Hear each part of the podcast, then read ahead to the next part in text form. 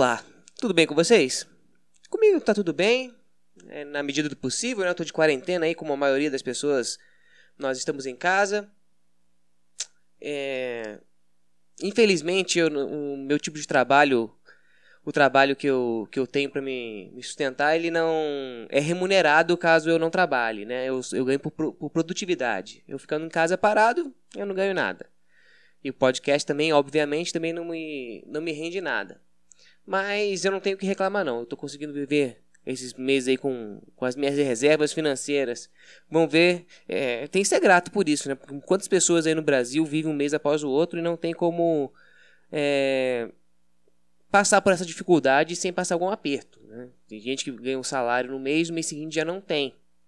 Então, apesar das dificuldades que eu, que eu estou passando por não, não estar recebendo, eu tenho que ser grato por ter a capacidade de o armazenamento para poder ficar aí, é, segurar as pontas durante sei lá quanto tempo, né? Não sei quanto tempo isso vai durar. Meu armazenamento financeiro aí, minha, minha poupancinha não vai, não é eterna não. Bem,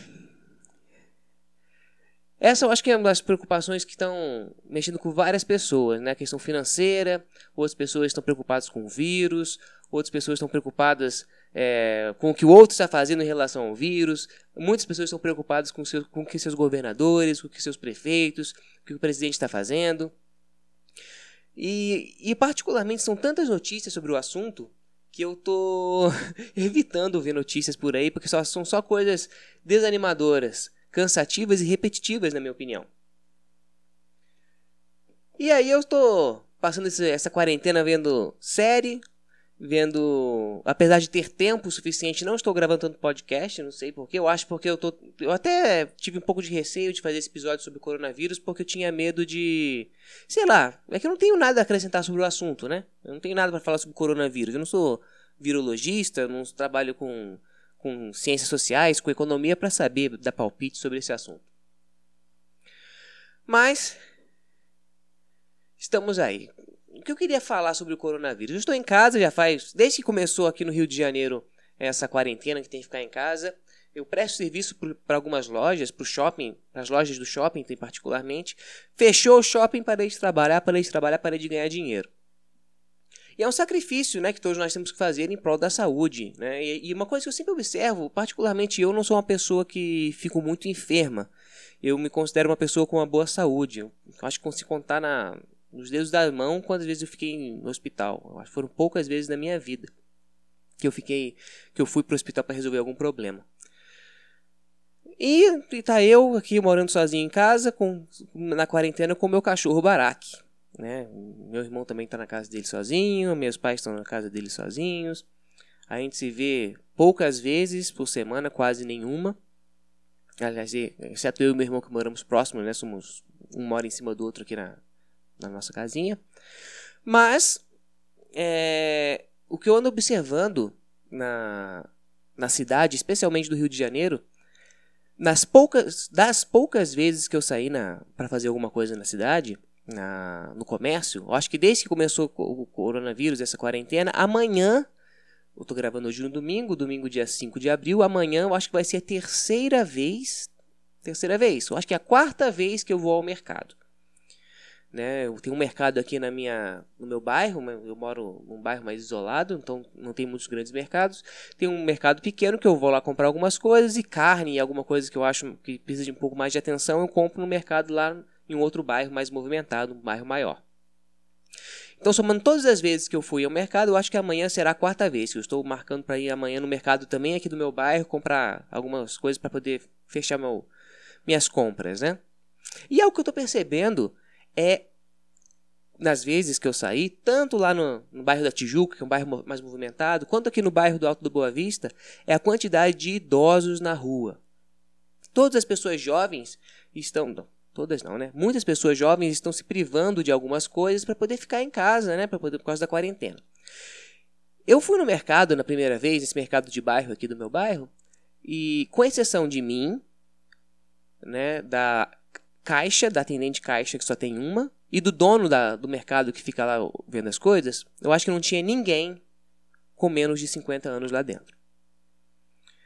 Muitos idosos. Aqui na minha rua, os idosos estão botando cadeiras nas ruas para bater papo na rua. Eu vejo idosos andando na rua o tempo todo, como a vida que segue, normalmente. Quando eu estava lá na, no bairro da Tijuca para poder fazer o resto das minhas compras, é a mesma situação. Cidade vazia, com exceção dos idosos. Muitos idosos na rua. Muitos idosos na rua. É, e algo que eu estou percebendo são que os idosos não estão acreditando no coronavírus, não estão levando a sério o coronavírus. Né? Eu estou observando, né, conversando com algum deles, que eles não acreditam no coronavírus. Muitos ou acham que são, têm uma imunidade muito boa, que teve um determinado tipo de criação, que são muito bons contra. não ficam doentes com facilidade, etc. E muitos, sinceramente, não acreditam no vírus, acham que é conversa. Alguns, eu, não, eu não sabia, aliás, não sei se eu sabia ou não.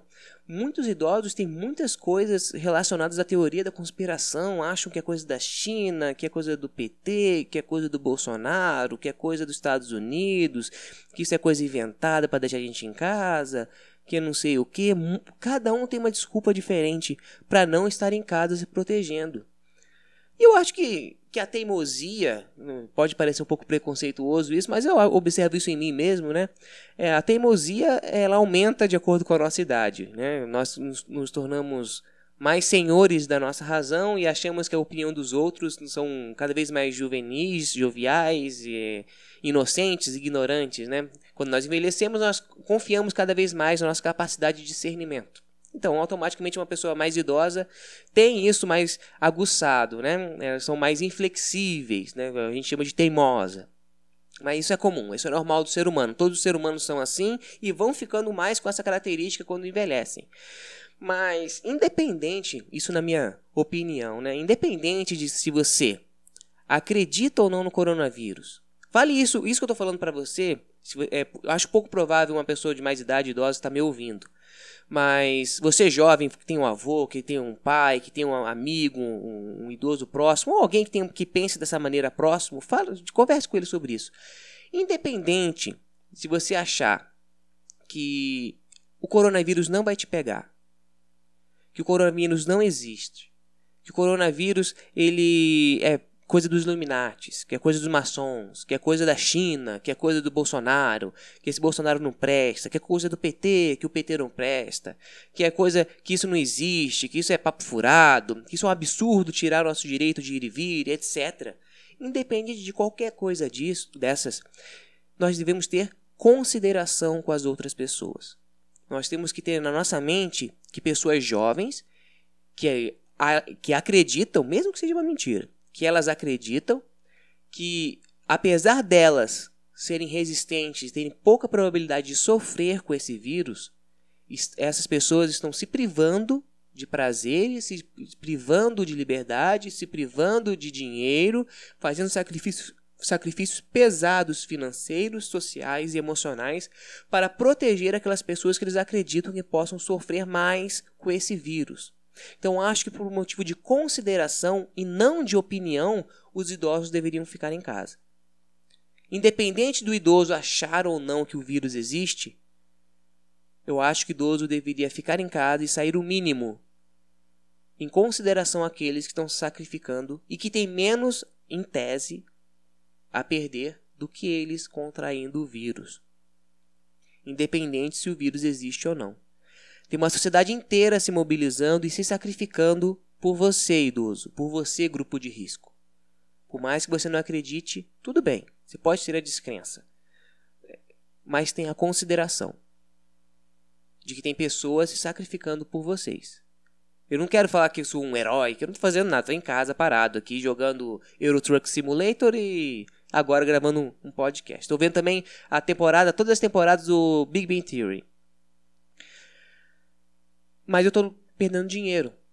Eu não estou ganhando dinheiro. As economias que eu estava fazendo para, sei lá, para fazer uma viagem, ou para ter um compromisso na minha vida, ou para fazer alguma coisa, eu, eu estou gastando agora.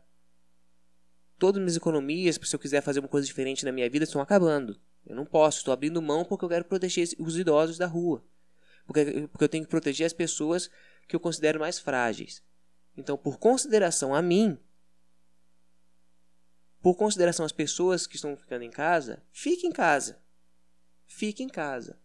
Eu entendo que os idosos que moram sozinhos, em comparação aos jovens, eles, os idosos têm que sair mais vezes de casa para poder fazer compras. Porque eu sou um cara de 30 anos, eu consigo encher, eu tenho um carro inclusive, né? Mas se não fosse o caso, eu consigo encher um monte de sacola numa mão, um monte de sacola na outra e carregar para casa. O idoso tem que fazer mais viagens, carrega menos peso, né? Tem menos memória para fazer as compras, mais dificuldade para fazer as compras, as compras, o processo de fazer as compras demora mais. Então é natural que o idoso fique mais tempo nesse processo de ir para a rua. Mas no que não for o essencial, fique em casa.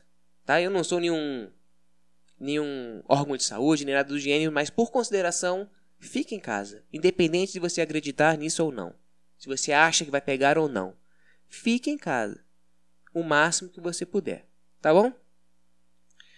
Eu não tenho muitos argumentos para falar sobre Lula, sobre Bolsonaro, se o Bolsonaro está tomando boas decisões ou não. Eu, eu particularmente acho que ele anda, anda falando mais besteira, né? Fala mais merda aí.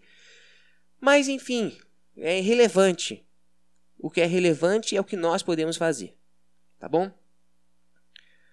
Gente, eu não quero muito me estender sobre o coronavírus, porque se quiser ouvir de coronavírus, vocês têm. Nossa senhora, todos os meus, as meus podcasts que estou inscrito estão falando sobre isso. Tá chato já.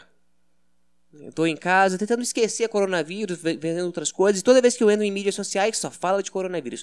Então eu vou tentar fazer o mínimo de episódios sobre o coronavírus possível. Eu vou voltar melhor assim que eu acabar de. Tive essa ideia agora. Eu gravei um episódio sobre terraplanismo. Eu vou acabar esse episódio agora, essa gravação, e já vou publicar novamente sobre a série Terraplanismo, tá bom? Eu vou continuar publicando as séries e se surgir alguma coisa interessante, eu faço uns outros episódios no, normalmente no caminho. Mas vou fazer isso. Eu vou tentar falar o mínimo sobre o coronavírus, tá bom? Então, logo após esse eu vou publicar esse episódio que estou gravando agora, já vou lançar o próximo episódio sobre o, a Terra plana, tá bom? Mais alguma coisa para falar sobre o coronavírus? Tem, tem muita coisa, mas deixa para quem entende falar, né?